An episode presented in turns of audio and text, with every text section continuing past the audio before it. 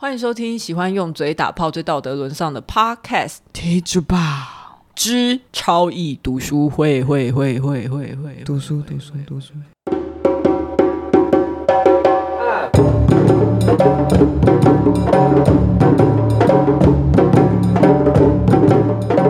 Hello，大家好，我是 Lori，我是佩。那我们今天终于又回到我们的超一读书会，而且超一读书会的回响其实很热烈，非常谢谢大家的支持。虽然这个也也同时也代表我们可能不能假装没有这件事情发生了，已经投袭下去了。对，那如果大家没有什么意见，因为其实我们在 IG 上面有问大家的意见，可是好像大家就觉得很 OK，很棒。那没有什么意见，我们就继续用这种软烂的态度做下去。我也觉得大家很棒哎、欸，而且我们最近还有收到抖内，是特别指明要给第二性的超易读书会的抖内，嗯、就是他觉得希望我们可以把这件事情做下去，以及有其他的 podcast 的节目，嗯、或者是其他粉专也都有提到我们的读书会，或者是我看一些、嗯、呃留言啊，他们都觉得说，既然有人愿意讲这本书，嗯、而且愿意用一种轻松的态度去聊它，也有人用很不轻松、非常严肃的态度聊它，而且风俗台还呛我们，他在跟我们合作的时候还呛我们。说，如果我们第二性有办法出到十集以上的话，他就也要来做读书会。哦、真的，他都这样讲，不搞死他我不甘愿呢。那我们今天超易读书会第二性要讲的范围是第一部《天生命定》里面的第一章生物学的基本论据。句句句句句句句，哎，超正式的开头哎，而且是生物学哦。讲这个章节非常像在念健康教育的课本或是生物课本，根本就是啊。波娃讨论了非常多种生物的繁殖方式，当然也包括人类啊。但是，而且他讲的很细致，所以在读这一段的时候，我大概睡着二十次，二十次哦，二十次不夸张。啊，大概几页啊？这个篇章大概有哎三四十页吧。就是这个篇章在哇，这个东西讲三四十页。对，这生物学的基本论据在第一部《天生命定》里面，嗯、它其实是很大一个篇章。对它，它它算是页数范围比较大一点的。嗯，因为我自己都。睡着二十次啊，所以我们不要讲，我们不会讲太多生物学上面的硬知识。在波娃那个年代，很多人会觉得要定义女人还不简单啊，女人就是卵巢啊跟子宫，会会认为女性就是由她天生的身体构造所构成的。那个年代，一九四九年的时候，就觉得说女生这么大一个身体里面，唯一有意义的是她的卵巢或者是她的子宫。嗯，那所以波娃她从这边去出发，去讨论说雄性跟雌性的差别。那波娃认为这两种的分别是同一个物种，依照不同的生殖功能去做出区别，所以也应该要去相应不同的物种做区分。那他认为这种区分本身就很有问题。目前为止听得懂吗？还可以，跟得上哈，还可以，Follow me。我的。波娃觉得生殖只是一种功能，那光是生殖这件事情，在每一种的物种上面就有很多不一样的方式，例如说无性生殖、分裂生殖，甚至有一些物种它是没有交配或有交配的情况下，它都可以生殖，只是它会生出不一样的那个性别啊，下一代。嗯，对对对，我真的是觉得波娃好厉害，他连这件事情他都去研究。我觉得以前很多人都很厉害，哎，就像那种真的可以做学术的人，他们对，就是什么领域跨领域，什么领域，他就就是他就去看，也是啊。我跟你说，我觉得如果他写完《第二性》这本书的话，我觉得他起码要念完快要一整个书店的书的那样子的知识涵养，他才有办法写出《第二性》，因为里面好多东西哦，而且不同领域。嗯，达文西那种变态我们就先不说，因为他真的是有点太，他有点太奇怪了。我已经怀疑他不是我们人类了。嗯所以它第二性才可以是剧作嘛？就它涵、嗯、涵跨的的知识范围真的非常广。而且你一个念哲学的人，然后他去研究生物学，嗯、我说真的，我是已经没有讲很多他在讲很硬的知识，他在讲他是怎么生什么出芽生殖啊，分裂生殖是怎么进行，那些我已经不讲了。好了，那往下讲，那也就是说，像我们人类这种生殖，只是因为我们发展出了需要两种不同配子交换结合才能繁殖的方式。那他认为从从这边来说，区分这两种配置就就是两种性别的理由并不充分，因为他其实只是刚好在生殖的需求上面，他觉得那个配置呃是怎么写？卵子的意思吗？对，就只是精子卵子。OK，可能我觉得他的意思可能有点像是说，如果今天我们能区分出三种配置的话，那也只有三个性别。对，那也只是刚好有三个性别。他可是那其实都只是我们为了要生殖这件事而发展出来的细胞，嗯、那只是细胞。嗯，所以也就是说，他觉得。得身体的性只是一种看待的观点，它不是必然。然后他还在这边讲了一段很玄的话，会说很玄，只是因为要看很多次才会看得懂。他说。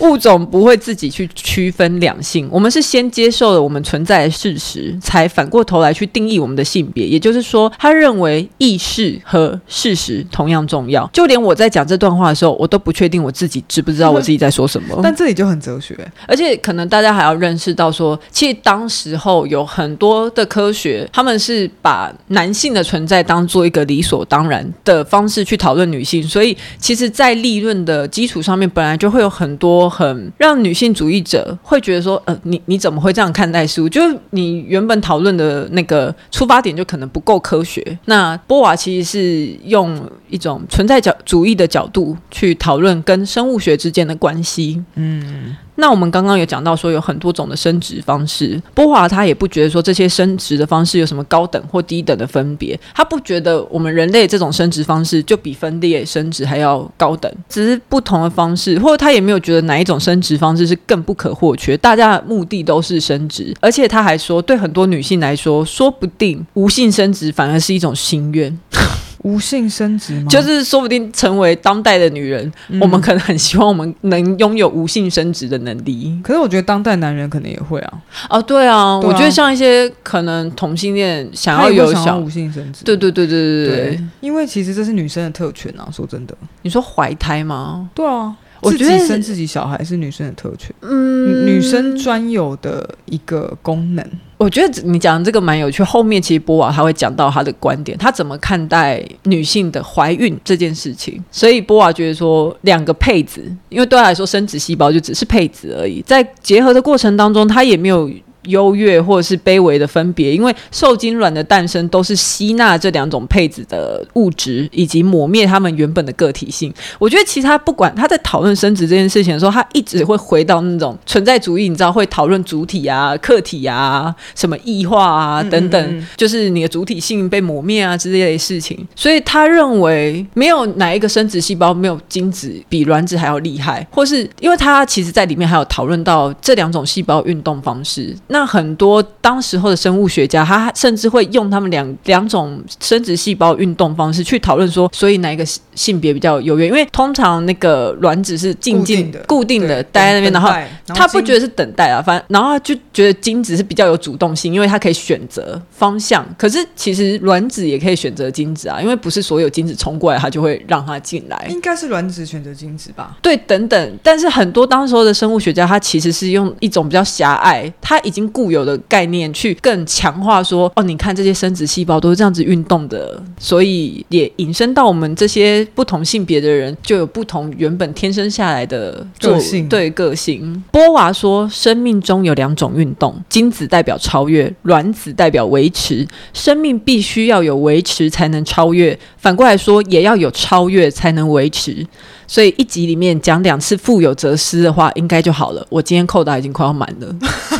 但是我觉得这个还算好理解的，很不好理解我都没有讲。这张就是比较偏，真的比较偏生物学啊，真的很偏生物学。但是可以理解他想要先阐述这个观点，对，然后再往后带到他其他的东西。对，因为这一章呃这一部就是我们现在讲的这一大个段落里面叫做天生命定，那它里面有三个章节是生物学，还有精神分析学，还有历史唯物论，就有三个观点。OK，现在我们快速跳过很多，他在讲昆虫还有非哺乳类动物的生殖方式，我们来到人类的女性。他认为女性是所有雌性哺乳类动物中最容易受到异化，也是最激烈反抗异化的。这里讲的异化是在讲说怀孕过程中那一种身体里面又存有另外一个个体，所以她自己的主体性被某个东西转移了，就是她的主体性已经产生了变化，而且是有另外一个物质的介入。那通常异化还会用在什么样子？其实通常就是这个这个意思啊，只是说在怀孕里面的话，是在形容那种你体内有另外一个生命，那有其他的更实际的例子，可以也可以说它是异化吗？后面还会再讲到说，就是在精神分析那边会讲到阴茎跟男人之间的关系也是一种异化。他觉得异化是我们主体拥有自由，可是我们对这种自由感到焦虑，因为我们要做出选择，所以我们会把这一种焦虑去投射往外投射，去寻找用外在的东西去定义自己的存在。那这、嗯、这个过程当中就是一个异化。OK，就是它其实是一个。不断在确定自己是什么，可是我是透过外在的东西，或者是有外在的东西影响了我。那因为我自己真的不是念哲学，也不是念生物学的，我是我是觉得啦，大家如果有想要，至少你的理解是这样，对对，我的理解是这样。我觉得存在主义有点有点难读，对，他就觉得说这个的确是很独特的个体经验，就是怀孕。可是，在那过程中，自己的个性就仿佛被抹去了，却又共存，然后产生很多奇怪的变化，这样。所以有点像是女生、女人透过怀孕这个过程感受到异化，然后但因此也更确定自己是女人，或者是觉得自己被抹除了，因为抹除了当下才发就会发现我失去的东西，对我失去的个性，对那个好像我觉得异化可能更是一种感受，嗯嗯。嗯嗯。然后人类是经过高度演化的动物，所以我们对自己的存在会有更明确的意义，但是女人往往会受到自然法则的拉扯，例如说青春期啊、月经啊、怀孕啊、疼痛的分娩啊，那相对来说，男人确实被束缚的很少。这是波娃他在这个章节，他觉得男生的确是被束缚比较少的那那一个对象，然后女生的确有受到自己身体上先天的限制，还有更多的条件，嗯嗯嗯、这是他承认的。那就算如此，波娃他还是觉得说，这够不足够拿来定论女人是什么，因为女人或者是人类不是只有生物学这个面向，我们也会因为我们的种种可能性或作为，不停的重新定义自己。这件事情就超存在主义，超级对，而且超玄。所以你听得懂一半。所以你觉得，虽然我们的身身体先天上的条件的确比男人的限制还要多，你你这样认为吗？你觉得这件事情会影响到我们的表现？是，就是你觉得女人现在在社会上的处境，究竟是因为受到我们先天上的条件束缚比较多，还是后天？后天是指什么社会习俗啊？那一些？我不懂为什么女生限制会比较多。哦，你说比如说肌肌力啊、爆发力啊、体能啊这些东西。对。但是哦，这当然是事实啊。嗯。但女生她我们的身体弹性，再比如说我们可以怀孕，嗯，或是我们的就因为像我有人，我就有看过一个报道是说，女生游泳可以游比较久，哦，真的，因为体脂肪比较高，所以就可以一直浮在，就是保暖跟浮力都会比较都会都会比较强。OK，所以其实我们不也不因为我们的体脂肪比较高，或是我们肌肉比较组成比较少，所以我们其实不适合比较不适合活下来，其实也没有。而且其实你不觉得在这种我这种问法，其实就是已经把力量富有力量当做一个去选择优劣嗯嗯的那个、嗯嗯、点对那种感觉对，所以我是绝对不会。但是我、嗯、但我相信在生理上的不同的特质会影响一个人的生活方式，跟影响一个人的生命经验，也会影响他的特质跟个性和思维，以及在不同领域的能力。而且我觉得这些限制都会。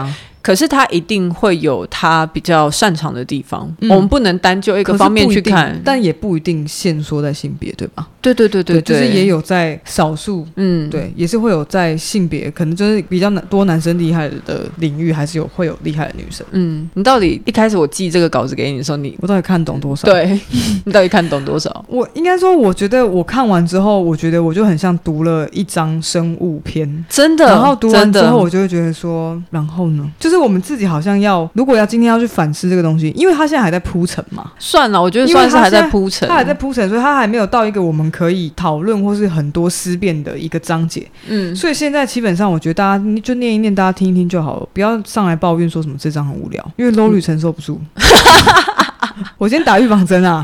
不要随便乱讲话，真的，大家这一篇就是生物学，好吗？